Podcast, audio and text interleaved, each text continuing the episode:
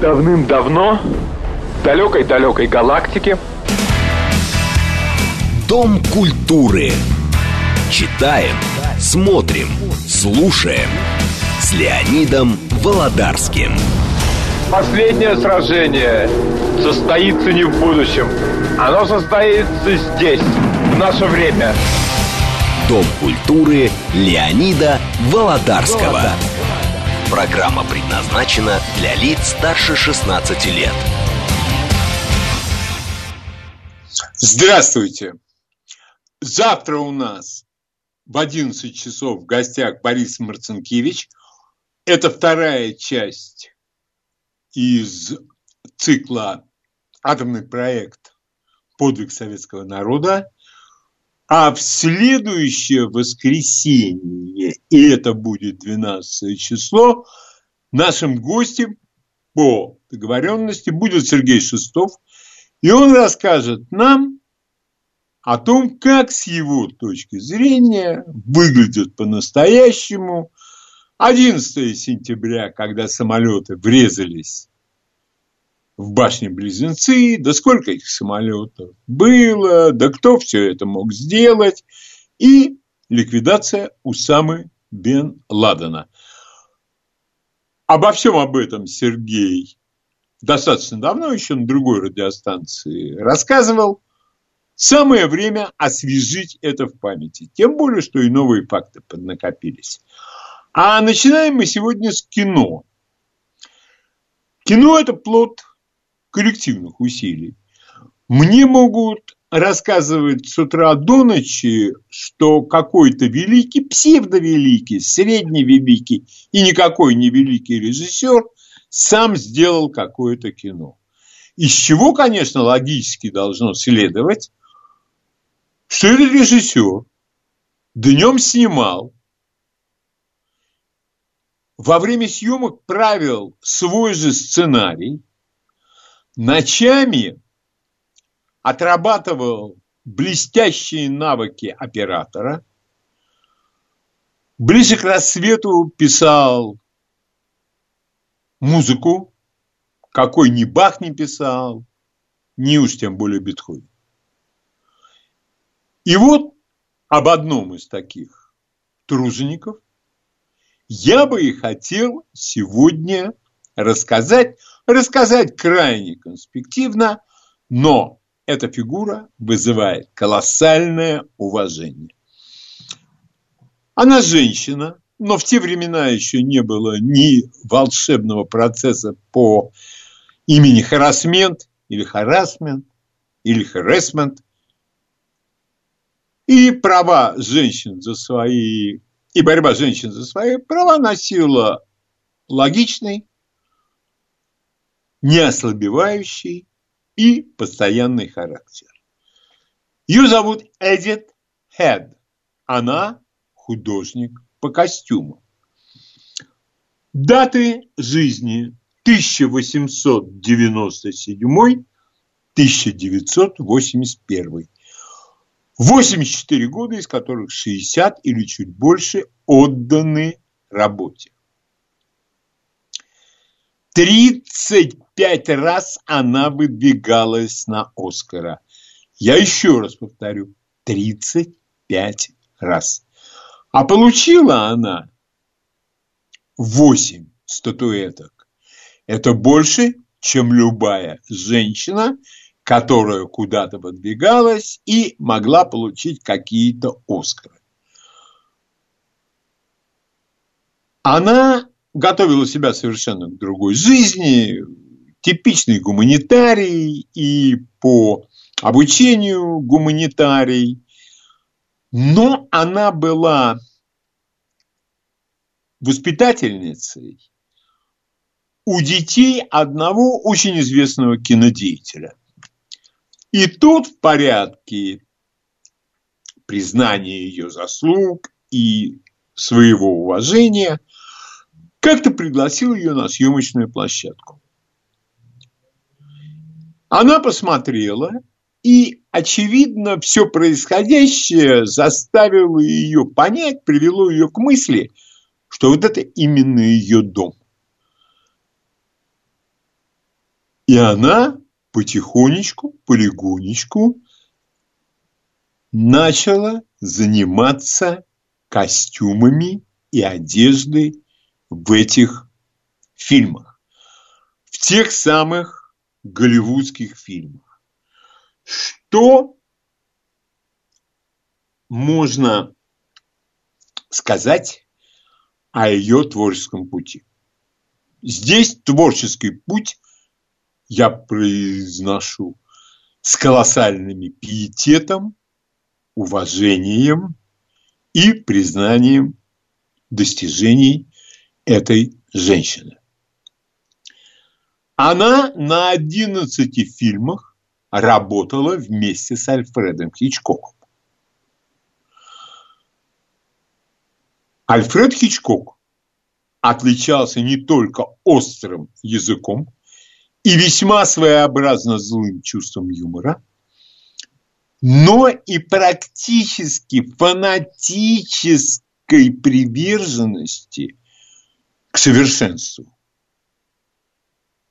Он придирался ко всему. К оператору, костюмеру, естественно. Но если он работал с Эдит Хед на 11 своих фильмах, можно прекрасно представить себе, какое уважение он испытывал к этой женщине. Были ли между ними ссоры и конфликты? Ничего этого я не нашел, но думаю, что были. И тем не менее, он из раза в раз приглашал ее. А про Альфреда Хичкока, конечно, должен быть особый разговор, но мне больше всего нравится его цитата, когда его обвинили в том, что он э, снимает то, чего не может быть. Он сказал, вам нужна правда жизни? Посмотрите в окно. В кино многого нельзя показать, как это бывает в жизни. Это будет скучно, затянуто, растянуто, будет неправда.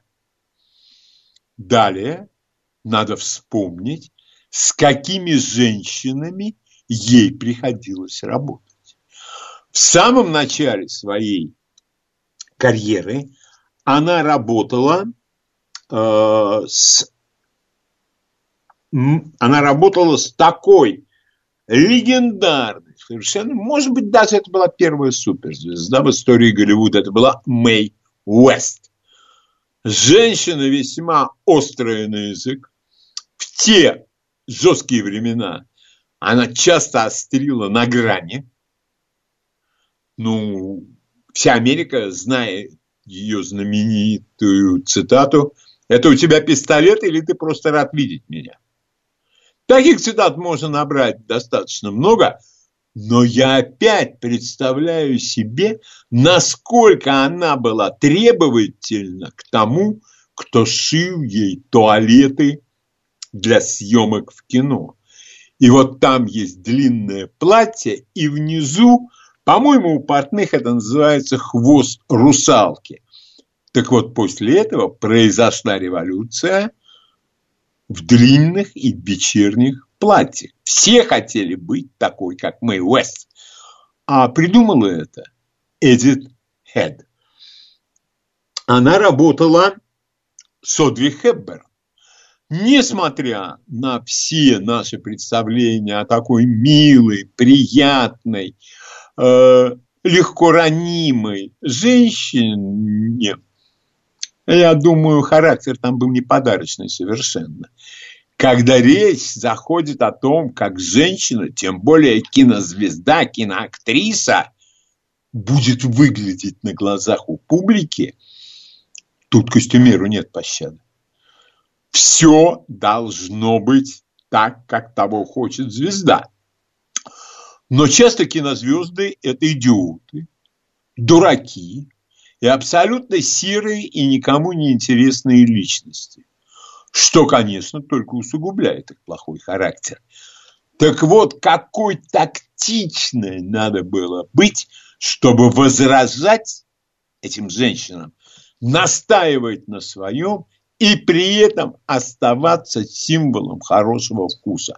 Потому что если нет хорошего вкуса, будь ты кинозвезда, будь ты политический деятель, ты будешь выглядеть извините, я временно перейду на иностранный язык, ты будешь выглядеть лохом или лохушкой. Гляньте на президента соседней страны, к западу. Вот там президент представляет собой просто олицетворение плохого провинциального вкуса и ведет себя соответственно. Причем, я повторюсь, провинция – это не место прописки. Провинция у людей в голове. Дальше. Лиз Тейлор, а вот эта вот женщина хорошим характером не славилась абсолютно. Гляньте на количество ее мужей. Да, ослепительно красиво. С моей точки зрения.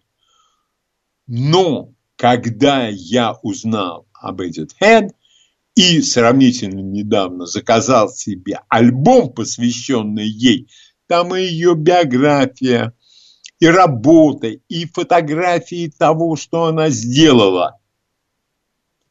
Вот тут я понял, что вполне возможно, Элизабет Тейлор пришлось поумерить свой пыл и соглашаться с чем-то, что ей предлагала Эдит Хэд. А иначе и быть не может.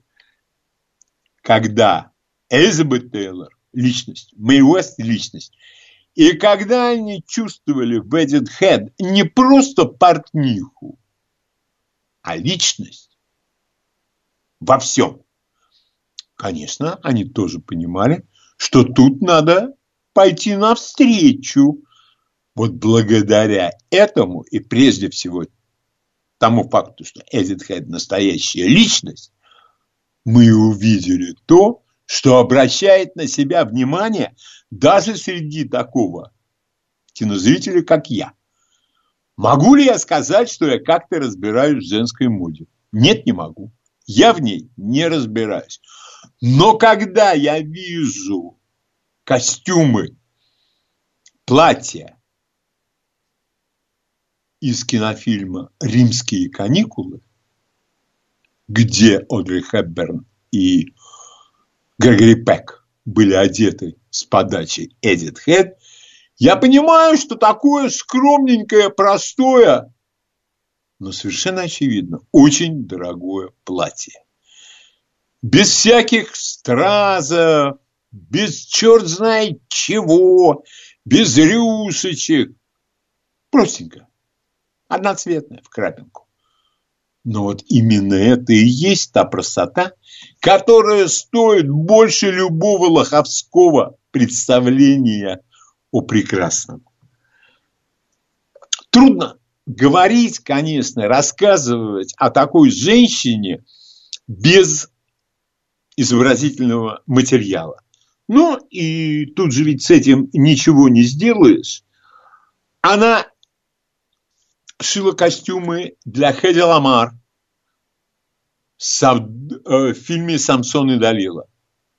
Фильм на библейский сюжет, но то, что она сделала для этого фильма, я не знаю в какой степени, но это была одна из составляющих успеха. И, конечно, последний Оскар, который Эдит Хэт получила за свои костюмы, это заслуживает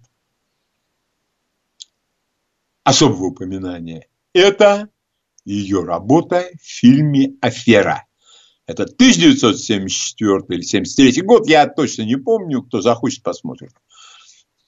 Где она одевала Пола Ньюмана, Роберта Редфорда, Роберта Шоу и всех остальных актеров – по большей части, конечно, там мужчины.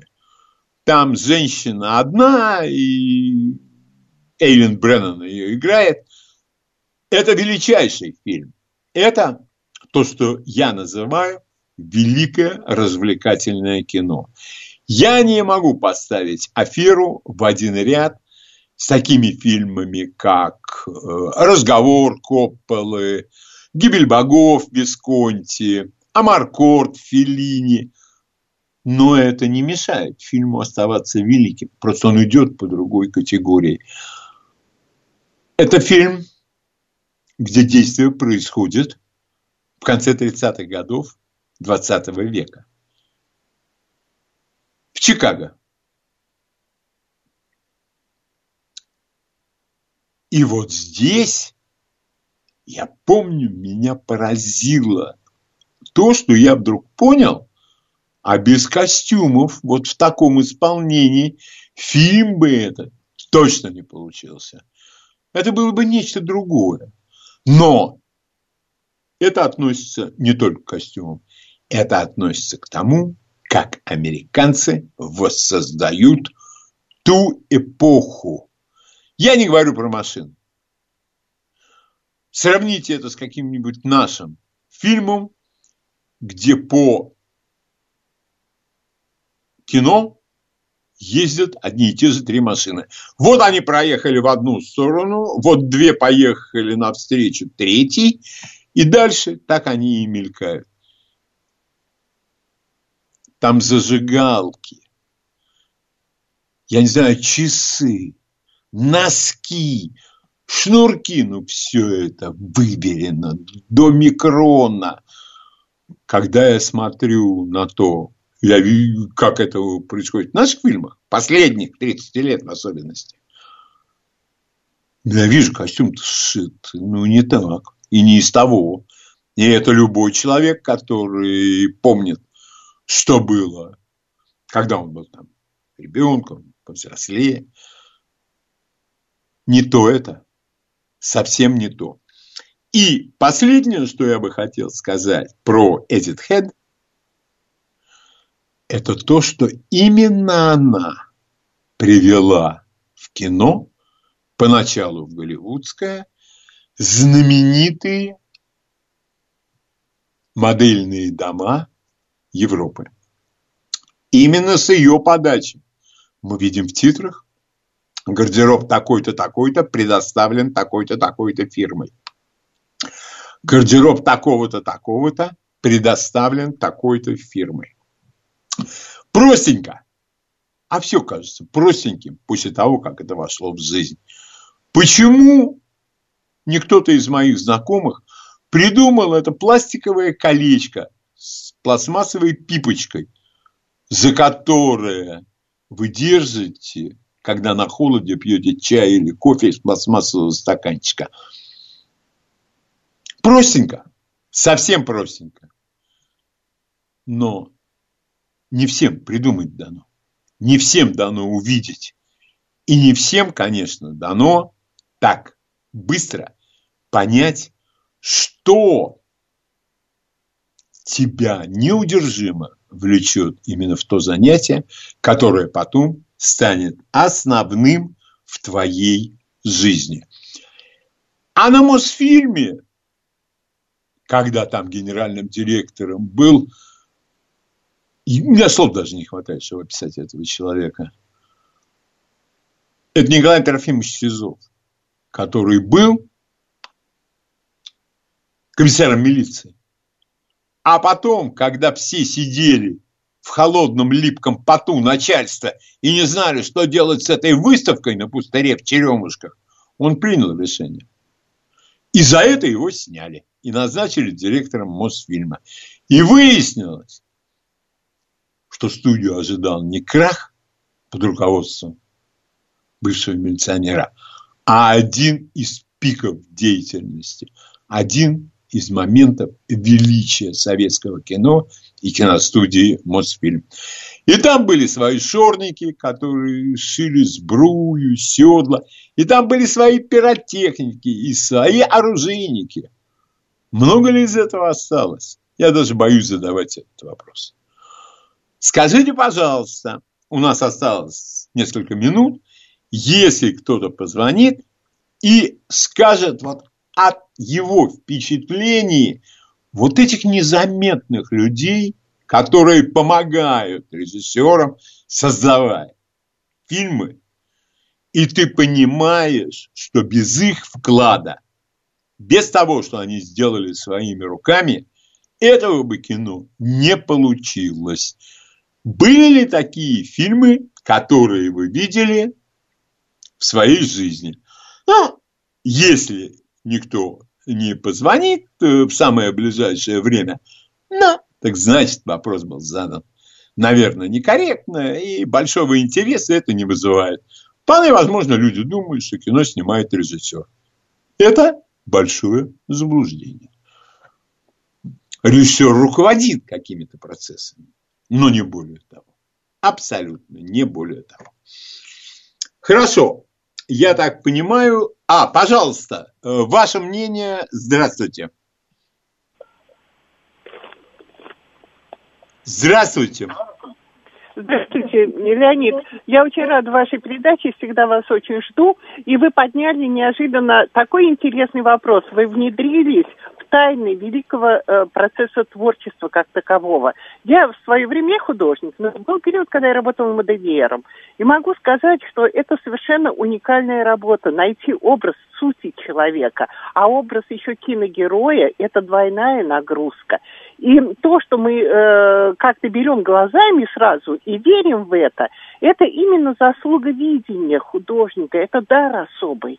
Если она нашла себя вот так спонтанно, то это было где-то прописано сверху э, высшими силами. И посему я вам очень благодарна за то, что вы именно этот момент э, Спасибо. оценили и подняли, чтобы люди глаза свои э, где-то вот немножечко более открыли, порадовались. Конечно, конечно, кино это... не принимают. Да, вроде Спасибо. само собой разумеется, но Спасибо. ведь это вера. Спасибо. Кино это это сумма коллективных усилий. Пожалуйста, ваше мнение. Здравствуйте. Здравствуйте. Здравствуйте, Леонид. Меня зовут Константин. Очень приятно, Константин. Леонид, я в прошлой жизни был директором съемочной группы. Ох я ты, вот один из, а тех, где? один из тех людей, который стоял за камерой. Угу. И хочу вам сказать, что вот работа художников по костюмам, гримеров, операторов, осветителей, декораций, тех, кто строит. Это не менее важно. Потому что режиссер приходит на площадку, когда все готово, и говорит мотор. А, а потом еще, работу... Константин, вот, например, да, директор картины и режиссер вдруг, это знаете, как в том знаменитом анекдоте, концепция поменялась, и мне нужно три револьвера Наган и два Маузера. И, и приходится бегать, Конечно. приходится искать. И... Это же все... Знаете, как вот есть, есть директорский такой анекдот. Ага. Когда Значит, начальство говорит директору съемочной группы, говорит, с ума сошли, у вас массовка на, ну, на 10 тысяч человек. Он говорит, ничего страшного, я приказал стрелять настоящими патронами. Понятно. Да, это такая хорошая шутка. Хорошая шутка. А, спасибо большое. Э, вот если остались, вот вытащить бы такого директора картины, Мосфильмовские, я многих знал, это были феноменальные люди, и во многом именно они обеспечивали успех картины, потому что режиссер, он творец, режиссер творец, его не интересует. Ты мне подай, вот, предположим, был, такое было. В Казахстане снимали какой-то там фильм, и потребовалось бревна, чтобы избу сколотить. А в Казахстане их нет. Достали. Новости. Читаем, смотрим, слушаем. Дом культуры Леонида Володарского. Далее у нас культура поведения, культура отношений в обществе, культура отношения к разным событиям. Я помню в советское время была такая газета, она и сейчас, наверное, есть, «Вечерняя Москва».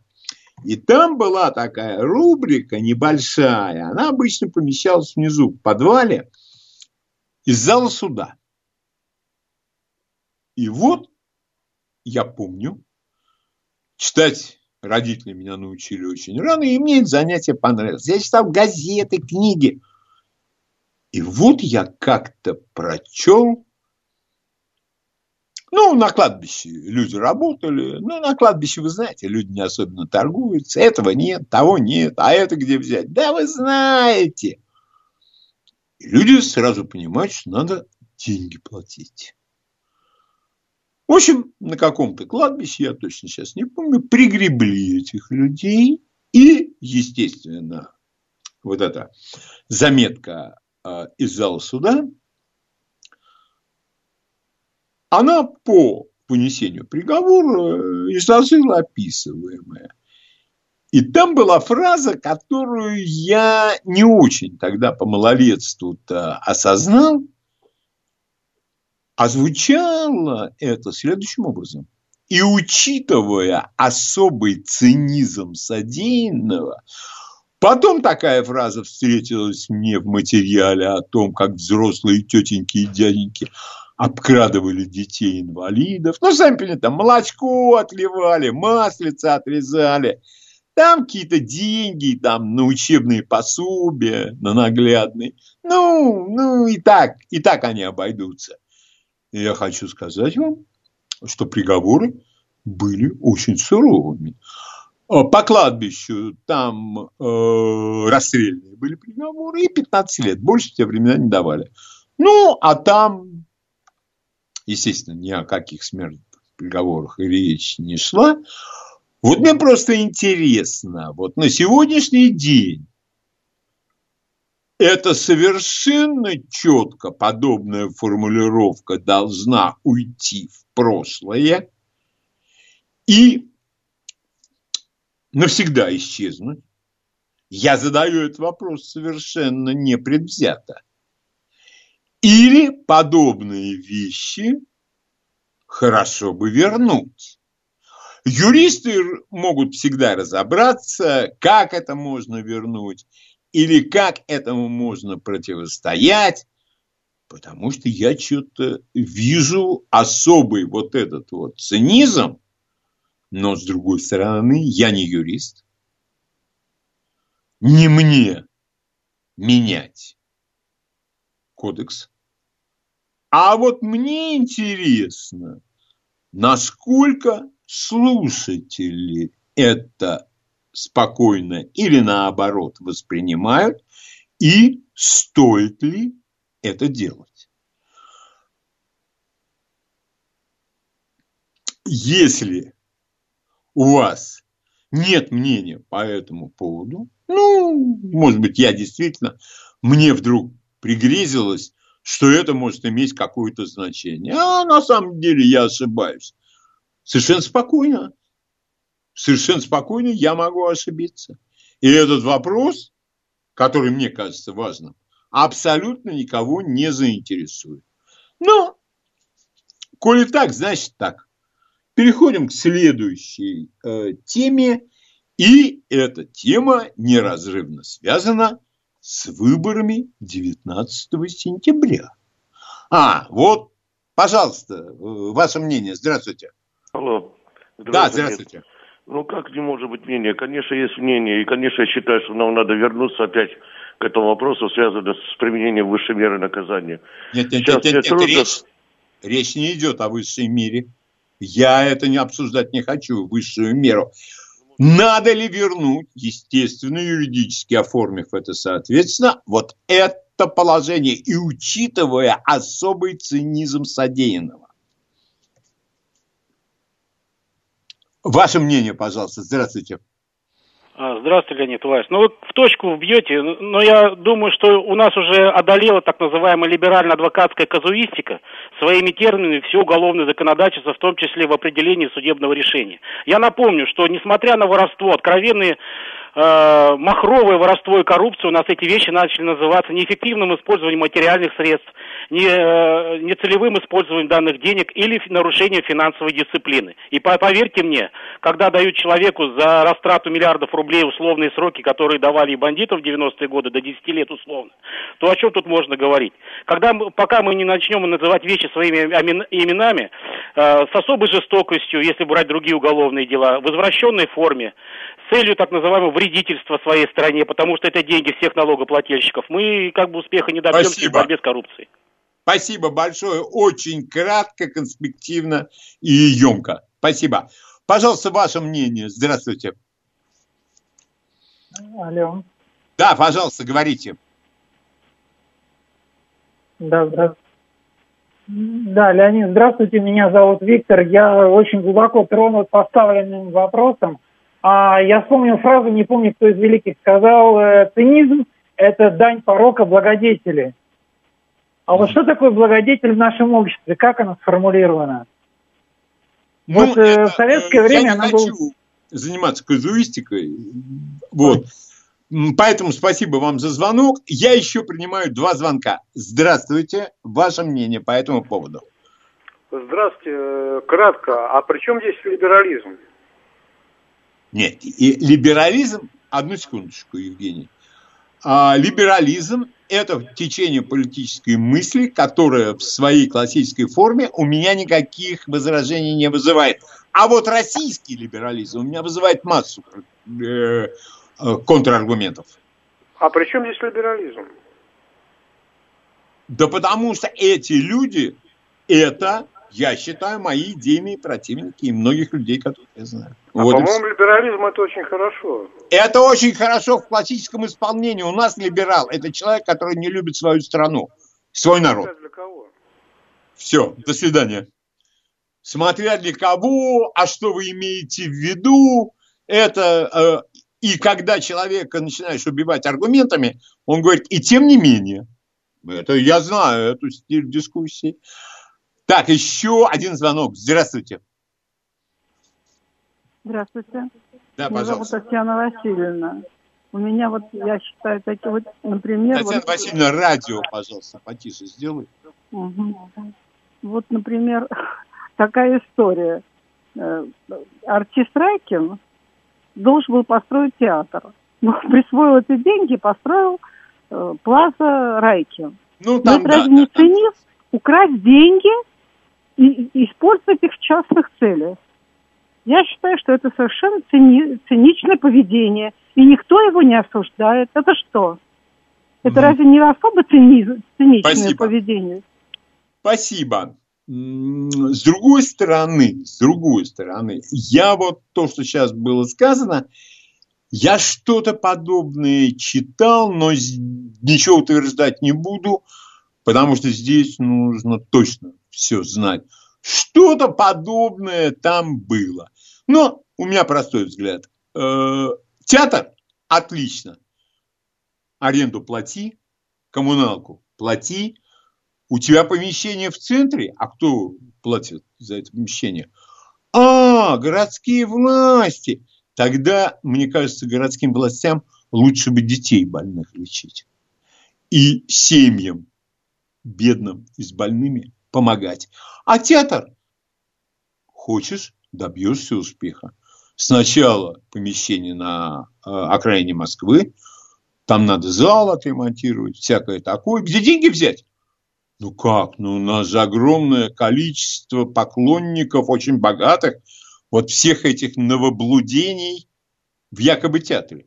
Ну, они должны дать деньги. Мне так кажется. Итак, идем э, дальше. У нас э, 19 выбора. 19 э, э, текущего месяца у нас выбор. Я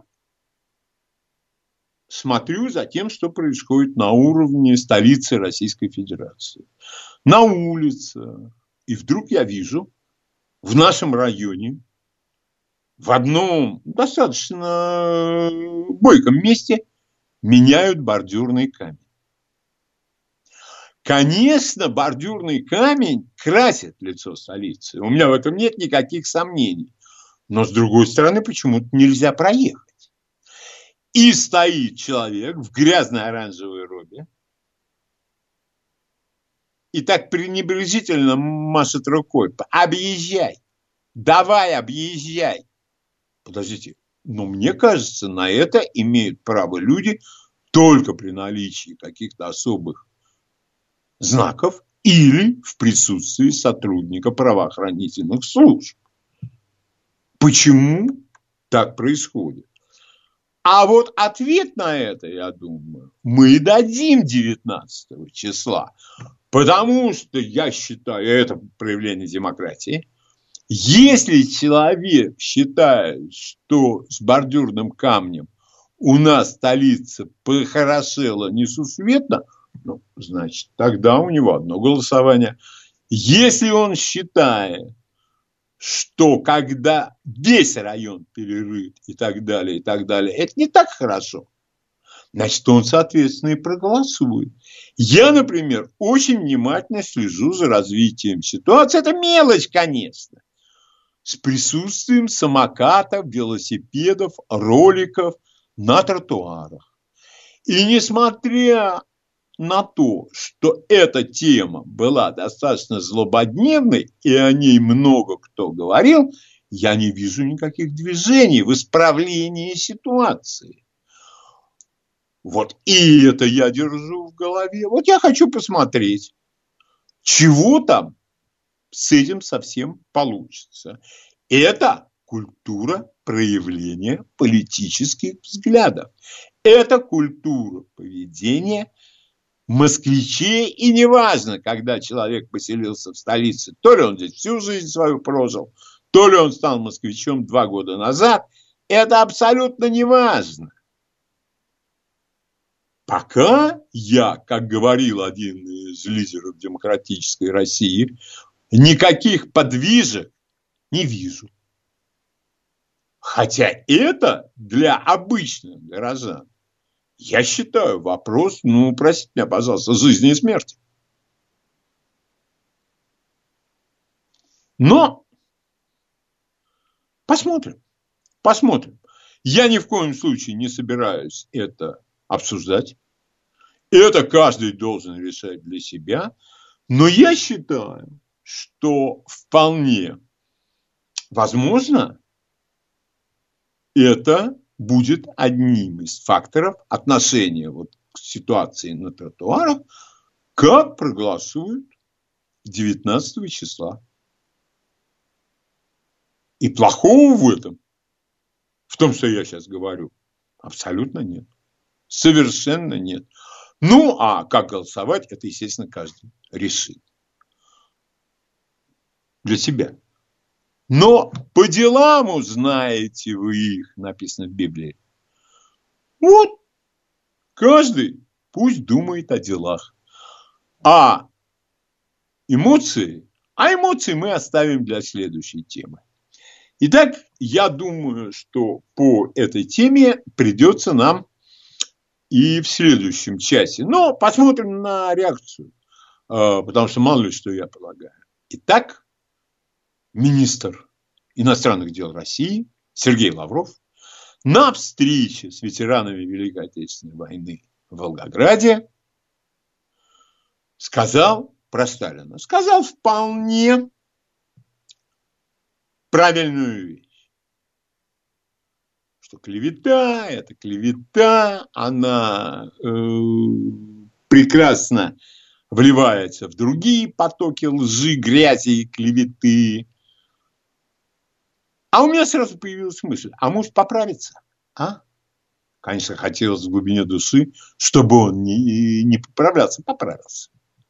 Что вот, ну, конечно, потоки грязи, оправдание туда-сюда, да как, да доколе, да как мы можем терпеть? Я бы предпочел, чтобы он на это не отвечал. Но мы должны помнить, что Сергей Лавров дипломат, а дипломат, он, вы меня понимаете, профессия такая. И он сказал, что вот, там чуть ли не ему приписали оправдание репрессий. К чему я это все говорю? Не в первый раз, между прочим. А вот чему. У нас бессмертный полк – отличная идея.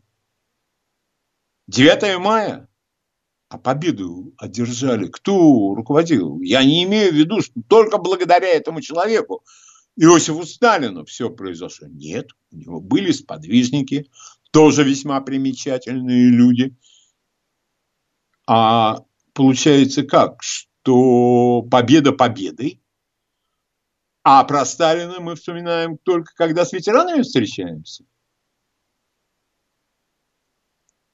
Мне очень не хочется, чтобы сложилось впечатление, что я без сомнения воспринимаю э, и лично Сталина, и его роль. Нет, давайте всем сестрам раздадим по серьгам. А вот для того, чтобы это случилось, надо это обсуждать. Причем обсуждать вдумчиво, что не под силу главным нашим пропагандистам из СМИ. Посмотрите на, на них, на всех. У одного фамилия Сталин вызывает аллергию. Я знаю, как этому помочь. Тавигилом.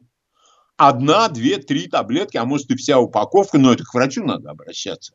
Я не врач, но мне кажется, что если аллергия, то надо Тавигил пользовать. Другой, еле сдерживая злобу, на косноязычном русском, без пауз, что-то несет, несет, несет. Но явно совершенно царь хорошо. Вот при, царе, вот при царе вот это да было. Опять вылезают все эти репрессии. Слушайте, давайте разберемся с репрессиями. Давайте откроем следственные дела. Это говорят и чекисты в отставке, которые приходят к нам в качестве экспертов на радиостанцию. Но они почему-то говорят, и вот тогда держитесь. Ой, боюсь, там наши светлоликие идолы с тукачками окажутся. А может и нет. Но только когда будут открыты следственные дела, можно будет сделать вывод. А не реабилитация чохом всех, кто не попадет. Давайте разберемся с цифрами. Но это все требует абсолютно вдумчивого, серьезного подхода. Его нет. А вот растиражировать было 4 миллиона доносов, а другой пишет, что было 3, а третий пишет, что было 4,5, а другой пишет, что было 5, а взяли они это откуда? Я знаю, откуда они взяли. Они взяли это у Довлатова. Довлатов был неплохой писатель. Неплохой. Именно что неплохой. А, историком он не был ни секунды и ни разу. Так же, как если мы будем спрашивать про деятельность Сталина у некоторых актеров со светлыми лицами и прочих людей, которые ничего нам не сообщат, кроме клеветы и всего прочего, я приведу вам великолепный пример. А, один человек, он прямо это, ну, Чубайса Гайдаровец, демократическое совершенство. Я ему говорю, все, что мне рассказываешь про Сталина, это бред. Это газы зловонные, которые исходят из либерального болота. И про 5 миллионов доносов, и про 2 миллиона 4 миллиарда расстреляны. Наконец он говорит, ну а что мне прочесть? Я говорю, прочти Юрия Николаевича Жукова. Иной Сталин. Он читает. Я говорю, ну и как? Он говорит, да, 20 страниц прочел. Слушай, мне тяжело это читать. Я не могу это читать. Ну как? Я говорю, ну тогда, по крайней мере, в разговоре со мной, ты заткнись раз и навсегда на эту тему. И почитываю вот это вот там э, общепопулярную лживую литературу, которую кроме лжи ничего не видит. Я опять не буду упоминать этих авторов. И получается, что на сегодняшний день для того, чтобы это как-то сдвинулось с места, сдвинется ли другой вопрос, какой-то иностранец, к которому я отношусь достаточно уважительно, единственный, кто на больших федеральных каналах нормально говорит о Сталине. Другие говорят, я не люблю Сталина. Что значит не люблю? Это мороженое. Это рисунок галстука. Власть и властителя можно уважать. Его можно критиковать. Его можно поддерживать. Его можно не поддерживать. А вот любить власть нельзя. А вот эти вот все великие пропагандисты, они любят власть. Потому что, думается мне, хорошую денежку получают. А сердце же ведь, когда речь о денежках-то идет, оно зовет, оно влечет. С работы люди не уходят. Сидят там сутками, неделями. И все нас защищают. Мне такая защита не нужна. Вот честное слово. И я могу задать только один вопрос. Долго стыдиться будем? Мы нет. А вот люди, которые нас все жалеют и документы не открывают. И опять эти мифы о репрессиях, вооруженных силах перед войной. Ну, Алексей Исаев рассказывал. Ну, Саша Колпакиди рассказывал. Великолепная книга Колпакиди и Прудниковой «Двойной заговор». А противники наши, они этих книг не читают. Оно им за даром не нужно. И когда Гозман пришел, кто его позвал, на телевидении обсуждать бандеровщину, речь, естественно, была произнесена фамилия, фамилия Шухевич. Он не знает, кто такой Шухевич. Мы можем говорить о том, что это серьезный подход к делу. Я нет. Совершенно точно нет. Но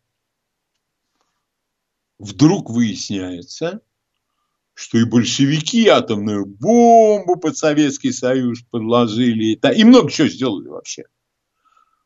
Для этого надо бы документы почитать и серьезные исторические исследования. Что такое серьезное историческое исследование? Это книга, где в конце большая библиография и много ссылок, а в ссылках написано такой-то архив. Архивное дело, том такой-то, отдел, раздел такой-то, страницы такие-то, такие-то. А когда мне начинают говорить, мне дедушка рассказывал, м-м, дедушка рассказывал, осужденный дедушка. А интересно, дедушку-то осудили за что? А вот тут и возникает необходимость полистать следственное дело. А вдруг дедушка не подал к стратегическому составу локомотив, паровоз вовремя, а опоздал на два часа, потому что там, поэтому, потому. Вот те прекрасные времена, а обязательно при оценке прошлого – надо и оценивать это с позиции того самого прошлого, а не из нынешнего прекрасного, безоблачного дня, когда мы сидим на диванчике. Из позиции сегодняшнего диванчика оцениваем то, что происходило именно тогда. Берегут наши нервы берегут. Нам говорят.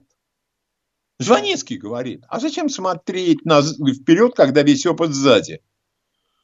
Хлестко, да не очень правильно.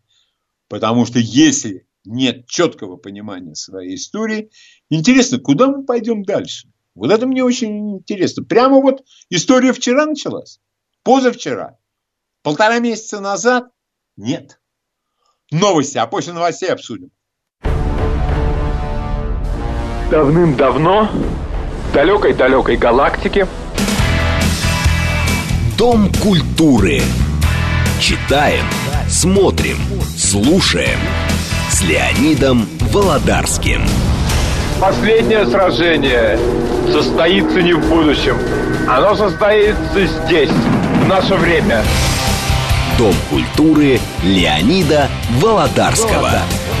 Программа предназначена для лиц старше 16 лет. и я закончу предыдущий свой пассаж. Для меня отношение к Сталину – это лакмусовая бумажка. Ты можешь сколько угодно, а все наши великие пропагандисты, они все великие патриоты, только они все либералами были. Я не верю в такие перевоплощения, тем более не первый раз. И теперь я бы хотел услышать ваше мнение по этому вопросу. Долго мы еще будем блуждать потемках, не определившись со своей собственной историей. Здравствуйте. Здравствуйте, Паш. Леонид. Вот Здравствуйте. вы абсолютно в точку попали. Слушаю вас с таким вниманием. Знаете, вот э, из личного знания могу сказать, есть у меня один приятель, который тоже при имени Сталина прямо аж захлебывался от ненависти. Когда я его спросил, а что такое? Ну почему ты так? А у меня дедушка был репрессирован во время войны. А что с ним случилось? Ну, он работал булочкой, и когда, когда немцы там были в Одессе, и когда Одессу освободили наши, его взяли, арестовали и посадили. Я говорю, ну ты узнай конкретно, а что с ним случилось? Ну как узнать, что узнать? Ну узнай. В общем, долго рассказать. Узнал. И он был просто в ужасе. Выяснил, что дедушка был осведомителем гестапо. И его не расстреляли, его не расстреляли. Его оставили живых. Где-то в 56 году, по-моему, реабилитировали. Я говорю, ну вот видишь как, вот его дедушку твоего не, не расстреляли, а этих людей уже не вернешь из-за которых он, э, благодаря, ну, в кавычках, конечно, из-за, из-за него, которые были убиты и замучены зверски фашистами. Вот, Спасибо. пожалуйста, вот суть в том, что когда надо конкретно разбираться в каждом деле, Каждый. а не орать. Да, да, а наши оппоненты, они по большей части орут. Э, пожалуйста, ваше мнение. Здравствуйте. Здравствуйте. Добрый день, здравствуйте. Ну, Лимонадный Джо. Да, ну, да. Я вот, э, честно говоря, я не являюсь ни прокурором Сталину, ни адвокатом. Я пришел в 86 году в Московское управление КГБ СССР. Так. В 10 отдел. Ныне ОРАФ называется отдел регистрации архивных фондов. Угу. Некто, некоторые архивные следственные дела я видел. Так. Знакомился с ними. Ну, честно говоря, все не очень однозначно. Я видел, что как бы ну, на своем уровне я видел, я ко всему массиву документов не имел доступа. То есть из материалов дела не видно было, что это такие люди, достойных тех сроков и высшей мере наказания из того материала, который хранился в деле. Я не понимал, как люди получали такие сроки. Но, Но это, ведь... для меня было это недостаточно. Скажите, пожалуйста, но ведь с этим надо разбираться. И если люди, невинные люди, осуждены или осуждены, ну, это надо то, и это тоже наша история. Тоже и, наша история, да, Леонид. И ты, вот эта история должна, в общем, все попытки должны быть сделаны для того, чтобы мы видели эту историю такой, ну, какой были, она так, есть. Тогда созданы были комиссии по расследованию жертв так называемых сталинских репрессий. Были прикомандированы сотрудники, вот они получали эти дела, и комиссионно там три человека решали, э, ага. достоин человек реабилитации, либо недостоин. Угу. Угу. Спасибо. То есть работа довелась при Горбачеве, да, тогда еще так совпало, что при Горбачеве началось. Так э, все, спасибо большое. Но ведь очень, вот, например, рассказывал в эфире Игорь Георгадзе, когда он работал еще в грузинском КГБ, э, ему свалили какое-то совершенно несусветное количество этих дел э, и остальным, а реальная их работа, каждодневно их никто не освобождал. И было мнение, что надо всех реабилитировать. Вот всех и реабилитировали. А когда бандеровцев реабилитировали где-то в середине 50-х, и с этим бы хорошо разобраться. Здравствуйте, пожалуйста, ваше мнение. Э, добрый день. Добрый день. Э, я вот, да, хотел бы сказать, что, конечно, нужен объективный научный подход, э, совершенно холодный, э, без вот каких-то э, таких алармистских, да, вот штампов, потому что слишком много, ну, здесь ничего не поделаешь, в медиа очень много, э, ну, скажем, либеральных штампов по отношению и к Сталину, и к той эпохе, но именно холодный научный подход. И иногда я его вижу и в документальных каких-то сюжетах, и Конечно. в научных работах. Конечно. Когда, да, Под... действительно, всем сестрам по серьгам, и это, это прошлое, это история, э, так сказать, наша, и э, на будущее, конечно, это повлияет, э, какое наше будет общество, или оно будет э, таким вот нигилистическим, либерально-нигилистическим, которое штампами говорит о той эпохе и о личности Сталина, такими либеральными нигилистическими штампами, или все-таки это будет какой-то продуманный, взвешенный подход, и мы будем развиваться именно э, э, в интересах своего отечества и своего народа. Конечно, конечно, я абсолютно с вами согласен. Спасибо, огромное спасибо. Э, я бы вот еще что добавил. Э, есть уже достаточный массив исторических исследований, которые любому нормальному человеку поможет разобраться. Потому что вот я встречаю иногда просто на, на улице, я не могу сказать, что это происходит там уж прямо каждый день, далеко не каждый день. И мне говорят, что вот э, вы э, до нас доносите. Я ничего не доношу до вас. Я пытаюсь убедить вас в том, что необходимо просвещаться. Ну хорошо, у меня есть далеко не широко распространенный метод, способ. Я радиоведущий. Я делюсь своими взглядами. Но я считаю, любой нормальный, адекватный человек, он должен становиться лучше. Становиться лучше – это, среди прочего, и когда человек овладевает новыми знаниями. Здравствуйте. Пожалуйста, ваше мнение по этому вопросу. Алло, здравствуйте. Здравствуйте. А, вот моего деда, русского инженера Ивана Филипповича Добрякова, в 1937 году расстреляли по доносу в Кеми. Всех его детей, многочисленных, выкинули из институтов, уволили с работы, сломали им судьбы. Потом, в 50-е годы, он был э, реабилитирован по смерти. Но судьбы-то сломаны, дети не родились, и после этого вот как нам всем относиться Значит, к Сталину и к его я, времени? Я могу на это сказать одно. И у меня в моем роду тоже репрессированные были. Но, когда отбросив эмоции, холодно смотришь на то, что он сделал, Сталин. Опять не он сам. Он руководил, у него были соратники, помощники, единомышленники, народ. И вот, когда мы видим, что он сделал, здесь я отказался. Вот. Да, это прискорбно. И потом нам надо разобраться. Вам я сочувствую. Я искренне вам сочувствую. Но нам надо разобраться со всеми. Злоупотребление так и надо сказать, вот были злоупотребления, и это, конечно, не в плюс идет. А с другой стороны, были люди, которые действительно были польскими шпионами. Потом многие преступления, которые сейчас там незаконное присвоение, незаконно там еще что-то. А тогда это были политические статьи. Это было вредительство.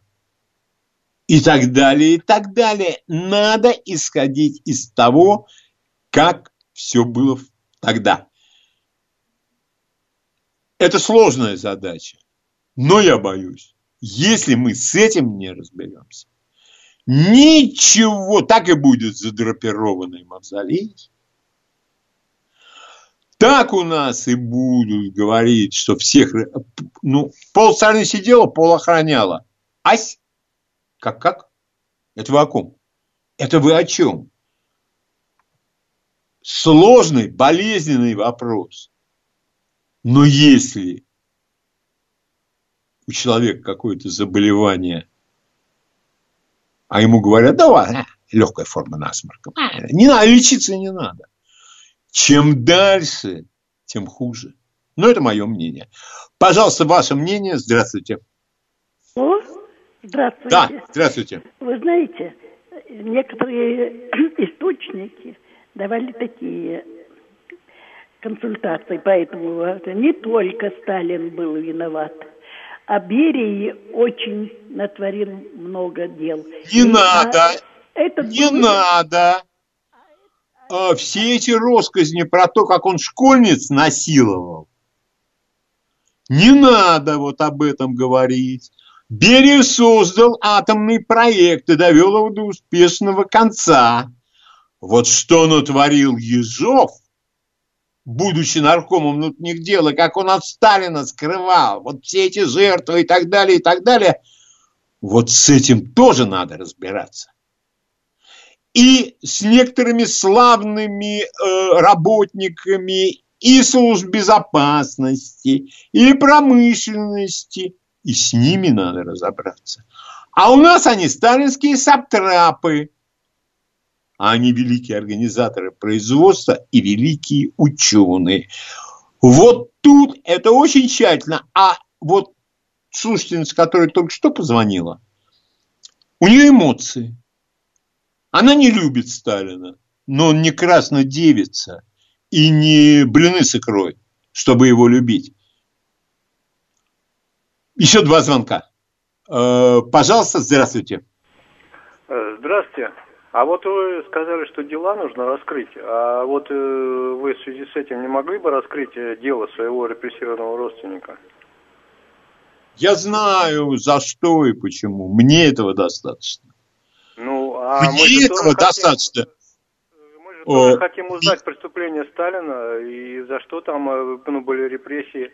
И убийство есть убийство, это независимо от времени убийства. Так, одну секунду.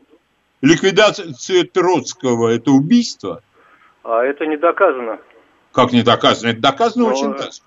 Нет, не доказано. Что, а это, что все, это... это так источник. А какой источник у вас? А у вас источник Судоплатов?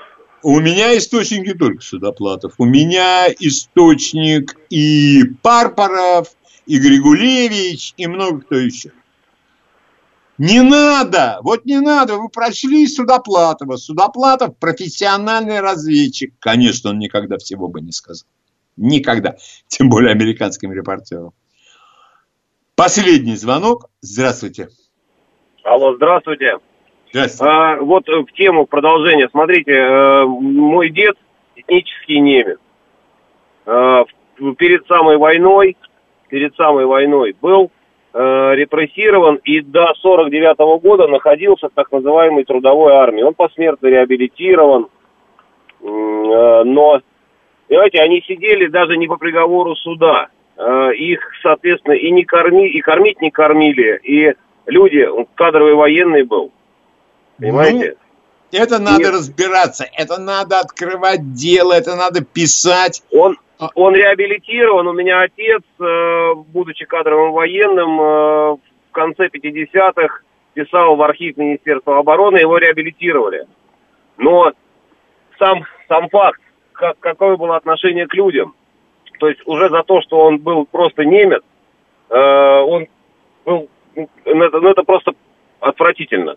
Это Понимаю, ужасно. отвратительно не относится, это не политическая категория. А, а вот то, что все это подлежит дальнейшему исследованию, потому что то, что сегодня меня не устраивает ни с какой стороны. Да, да. Как символ эпохи задрапир, задрапированный мавзолей. Вот это да. Фанеркой, э, штофом. Нет. Это вот хотелось бы, чтобы на этом мы согласились, что тема до конца не раскрыта, и это совершенно очевидно. И что наша история должна быть восстановлена в полном виде. А то мы до сих пор и будем говорить, что Ленин немецкий шпион, что Сталин участвовал в экспроприациях вместе с Камо, а, что там у нас еще? Что Голодомор – это специальная акция, чтобы как можно больше людей уморить, что для Берии там с улиц школьниц таскали. Мы до сих пор не знаем, э, как сложилось все это с Берией. Это что, секрет государственный? Или мне кто-то будет доказывать, что он английский шпион? Нет, в этой нет. Ну, не английский шпион. Вот. И вот когда... Да, я понимаю, работа очень трудоемкая. Да, я понимаю, что там есть документы, которые, как написано, хранить вечно. И никто никогда этого не раскроет. Ну, так это надо опять эти документы можно раскрыть, и эти можно раскрыть. Ну, а какие-то дела, они так навсегда останутся секретными. Ситуация, с моей точки зрения, с этим вопросом абсолютно неудовлетворительная. Теперь мы переходим к кино. Потому что я всегда говорил, что э, хочешь э, получить лайки, три темы есть. Сталин, евреи и мигранты. Можно объявить тему и уйти. И четыре дня подряд все раскалится, но разговор будет продолжаться. Перед тем, как этот разговор может состояться серьезно, это надо очень многих людей послушать. И вот там говорят, например, об определенных людях-чекистах, что он был ах. А как начинаешь присматриваться, да нет, не совсем ах, там есть кое-какие вещи, которые... А почему о них никто не говорит? Странно. Итак, э, сегодня я бы хотел сказать о двух фильмах, и оба они сняты по книгам. И я бы рекомендовал и к просмотру, и к прочтению, и книги, и фильмы. Один, одна книга была переведена на русский язык. Называется она «День шакала». Э, автор Фредерик Форсет. Я уже говорил об этой книге, но сколько бы я о ней ни говорил, мое восхищение этой книгой, при всем при том, что Форсет оказался антисоветчиком, русофобом, ну, все при нем. А, но мы же не можем не признать очевидный талант автора, который проявился в этой первой книге. Итак, «День шакала». Я не буду портить удовольствие тем, кто еще не читал эту книгу – и не смотрел фильм. Определенные люди, это выясняется буквально сразу и в книге, и в фильме, поручают одному наемному убийце ликвидировать генерала Деголя. Все, кто знает, кто такой генерал Деголь, это не очевидный факт, потому что у меня вот группа студентов, 36 человек, никто не знает, кто такой Уинстон Черчилль. Поэтому я с осторожностью об этом говорю. Они поручают, мы все люди, кто знает только генерал Деголь, прекрасно знают, что генерал умер своей собственной смертью, и никто его там в результате э, подготовленного заговора не ликвидировал. Но разве это не признак таланта?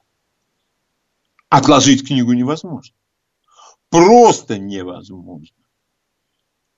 И это та самая книга, которую я с огромным удовольствием рекомендую тем, кто не, ее не читал и не видел фильм. А фильм Фреда Цинемана очень неплох, поверьте. Ну, редко, когда экранизация становится лучше книги. Э, самый яркий для меня пример – это «Крестный отец» из рыхлого, бульварного, не очень хорошо написанного романа Фрэнсис Форд Коппола взял только самое необходимое и отснял блистательное кино. В особенности мне очень нравится вторая и третья часть, особенно вторая. А, второй пример – это Уильям Голдман. Уильям Голдман – это очень известный американский сценарист. Он писал сценарии к таким фильмам, как Бучкессиди и Санденс Кид, Мост, который оказался слишком далеко, зря свой талант не расходовал. И вот у него книга «Марафонец». Почему марафонец? Очень сложно даже сделать некое вступление, некую первоначальную рекламу этой книги, не раскрыв сюжета. А сюжет, поверьте мне, очень, очень и очень. Переведена ли книга «Марафонец» на русский язык, мне неизвестно. Ну, э, не смог я никакой информации обнаружить по этому поводу. Если переведена, обязательно прочтите. А вот фильм Джона Шлезингера, где играют Лоуренс Оливье, Дастин Хоффман, это третий актер. Я забыл. Я забыл. Э, тот, кто играет в челюстях шерифа, Э, не, не помню. Рой Шейдер. Все. Рой Шейдер. На мой взгляд, он сыграл лучше всех там. Это очень мрачное, зловещее повествование о некоем эпизоде, который происходит на грани спецслужб, нацистских преступников и человеком, который оказывается не в то время и совершенно не в том месте. Сейчас такого уже не делают. Очень сложный сюжет. Надо очень внимательно следить за повествованием. Очень внимательно. Сегодня э, лучше, когда герои, э, весь фильм ездят на различной мощности машинах. Или какие-нибудь роботы размером с 25-этажный дом дерутся друг с другом. И а лучше еще два чудовища какие-нибудь. Ну, предположим, Кинг-Конг и Гатака. Или, я не знаю, еще кто-нибудь. Ну, это можно сколько угодно жаловаться, но ситуация именно такова. Жанр этих фильмов, ну, с Днем Шакала все ясно, это остросюжетный детектив, а вот марафонец, я думаю, это просто очень хорошее драматическое кино. Когда фильм выходит за рамки жанра, и становится просто очень хорошим кино. То же самое. Я очень не люблю фильмы ужасов.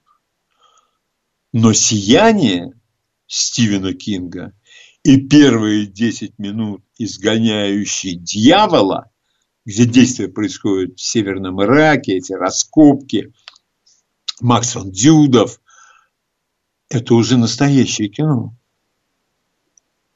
И я бы еще бы отнес один фильм, вот ужасы, «Ребенок Розмари» Романа Поланского. Вот ничего, вот вынужден признать, что хоть я и не люблю фильмы ужасов, но это уже настоящее кино. Новости. Читаем, смотрим, слушаем. Дом культуры Леонида Володарского. И последний получас э, субботней программы, как всегда, музыка. Итак, первая, одна из самых знаменитых киномелодий Нина Рота «Иммигрант». Основная тема всех трех частей крестного отца.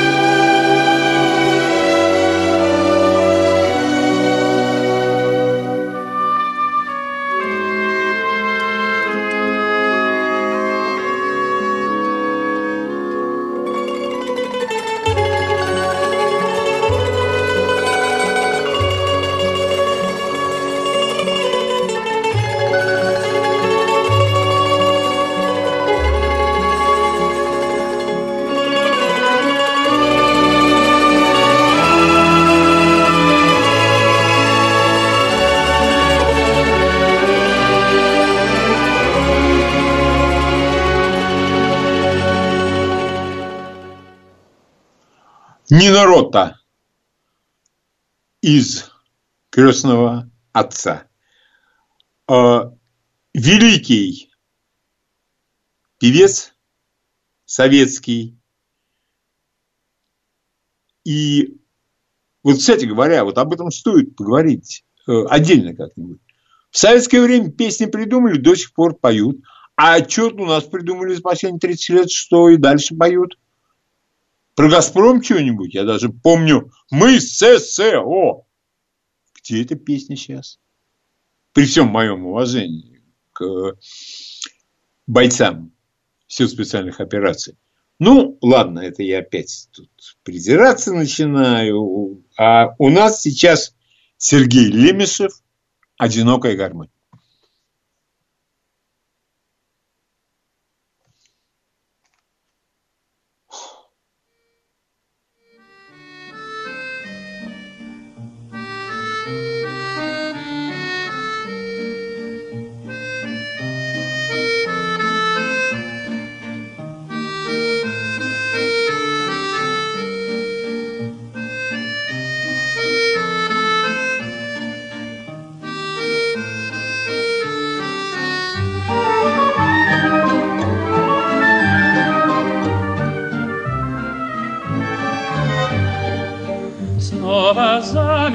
Все до рассвета, Зверь не скрипнет, не вспыхнет огонь, Только слышно на улице где-то Одинокая бродит гармонь, Только слышно на улице где-то Одинокая бродит гармонь.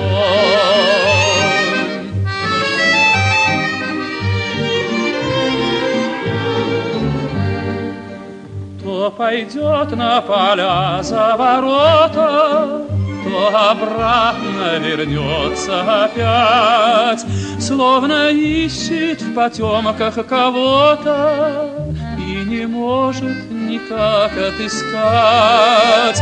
Словно ищет в потемках кого-то И не может никак отыскать.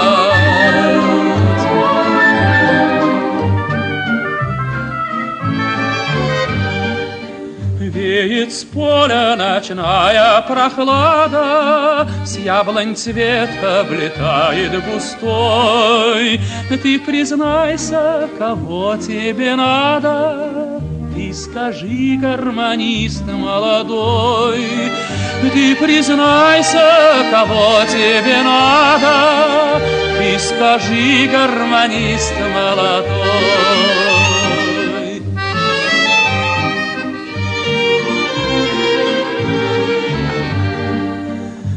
Может, радость твоя недалека, Да не знает, ее ли ты ждешь.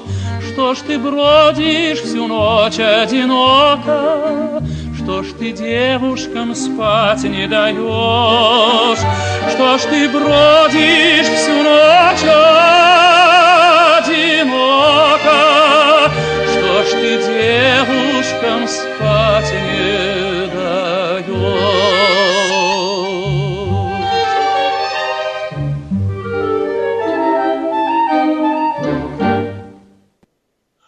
А дальше у нас великая Цезария Эвора и ее песня «Африканосса» «Наша Африка».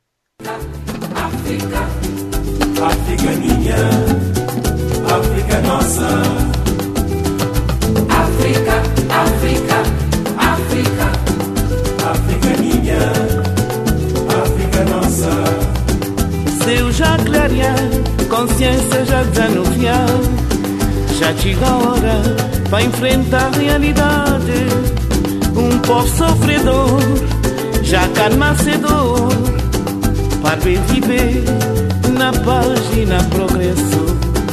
Se não tiver fé na nossa capacidade, Mãe África tá ser feliz um dia. África, África, África, África minha. África nossa. África, África, África. berço de mundo, continente fecundo. digganteeg Sénégal ak Cabermané sorewul su ma yeboo ne ñaari yi benn la sama gente gi maa ngi ñaan yàlla won Afrika doon benn réew ndax yaa di suñu yaay. Afrika Afrika Afrika jàmm nga yelloo jàmm ngay fanaan. Afrika Afrika Afrika jàmm nga yelloo te jàmm ngay fanaan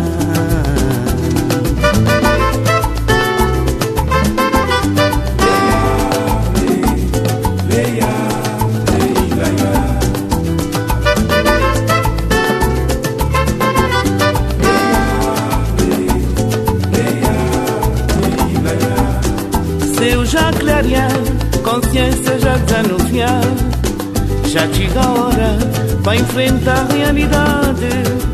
Um povo sofredor, já calma cedo, para viver na paz e na progresso.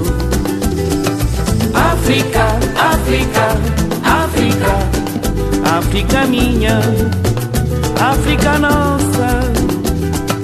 África, África, África, berço de mundo, continente fecundo.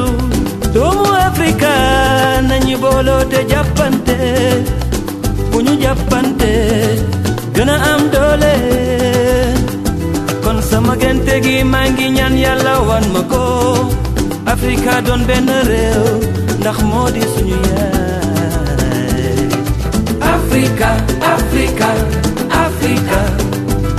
nga yelloo jàmm ngay fanaan Africa, Africa, Africa. Jamanga yello, te jamanga epana.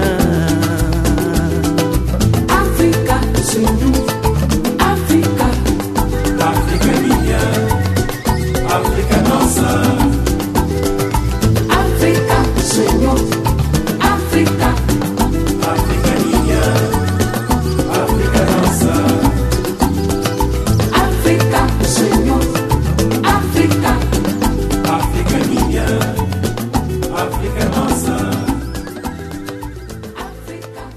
А дальше Ник Red Right Hand, красная или кровавая правая рука. Одна из основных тем сериала «Острые козырьки».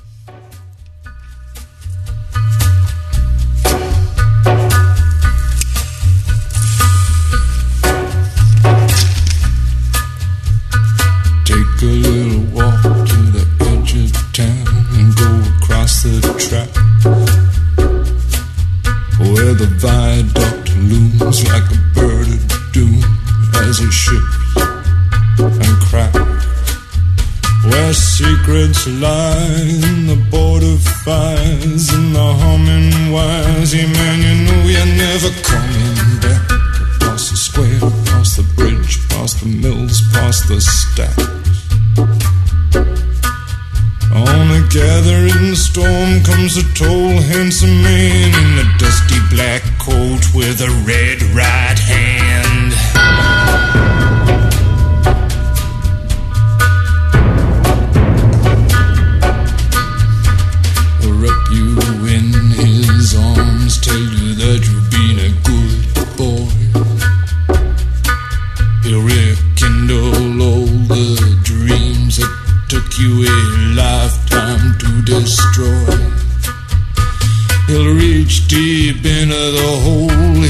Shrinking soul, but there won't be a single thing that you can do.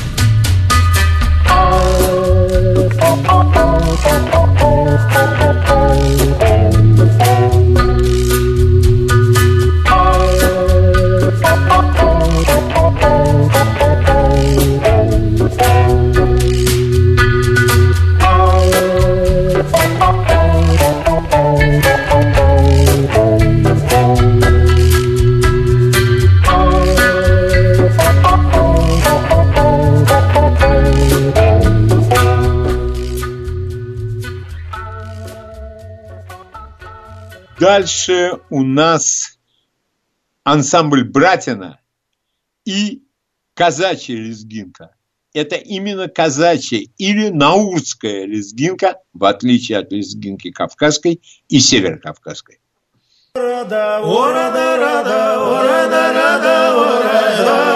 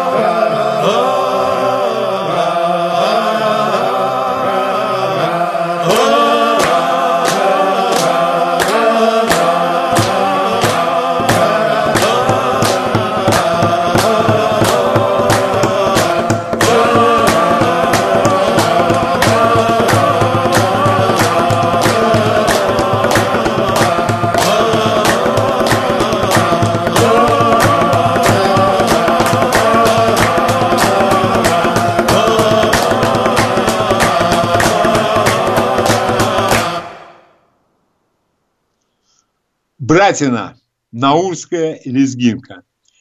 И у нас на очереди сейчас одна из лучших русских блюзовых вещей для меня – Михаил Басаков «Русский народный блюз».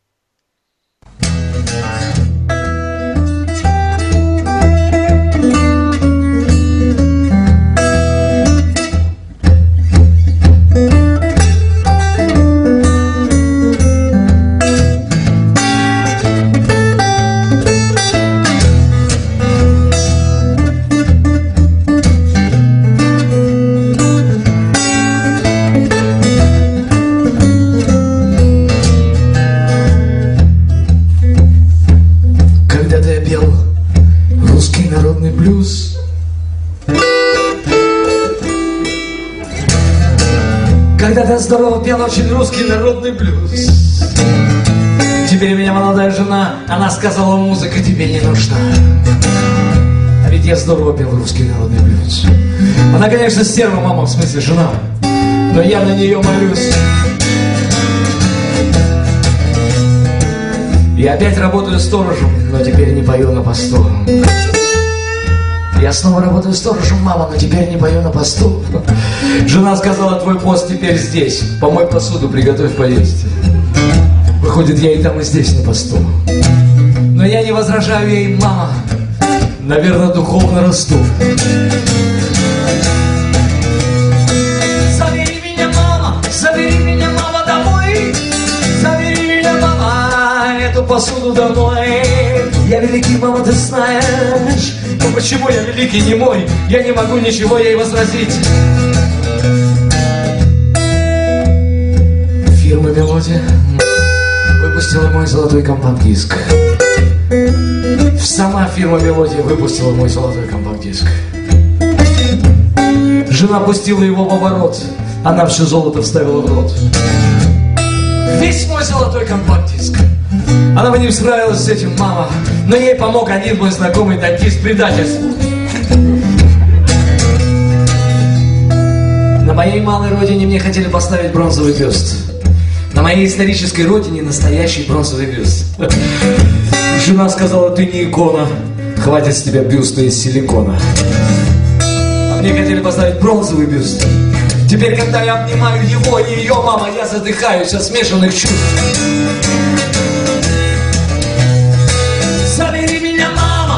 Забери меня, мама, домой.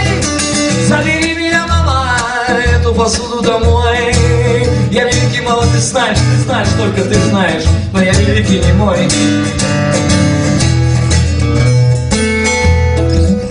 Жена смотрит все сериалы, не пропускает ни одного телешоу. Она смотрит буквально все сериалы, мама. Не пропускает ни одного телешоу.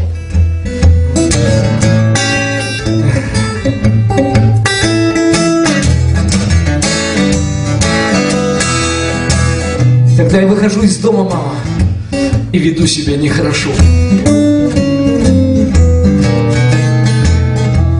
Жена уехала в другой город, оставила мне ключи. Сама уехала в другой город, зачем-то оставила мне ключи. Я пригласил двух девчонок, я купил вина, я включил телевизор, а там жена. Надо было оставлять мне ключи. Тогда я выключил звук, мама. Я сказал жене, не звучи.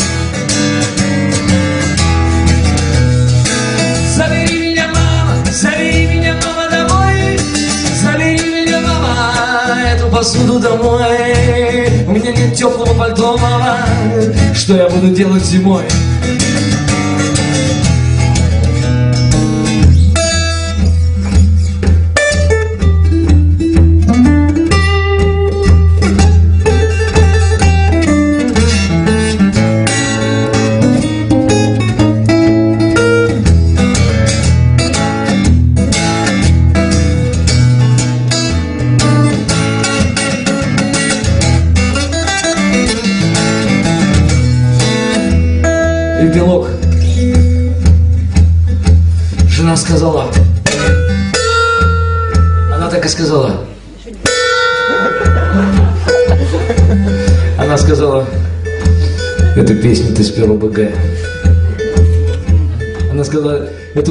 Песню ты спел, нагло спел ОБГ.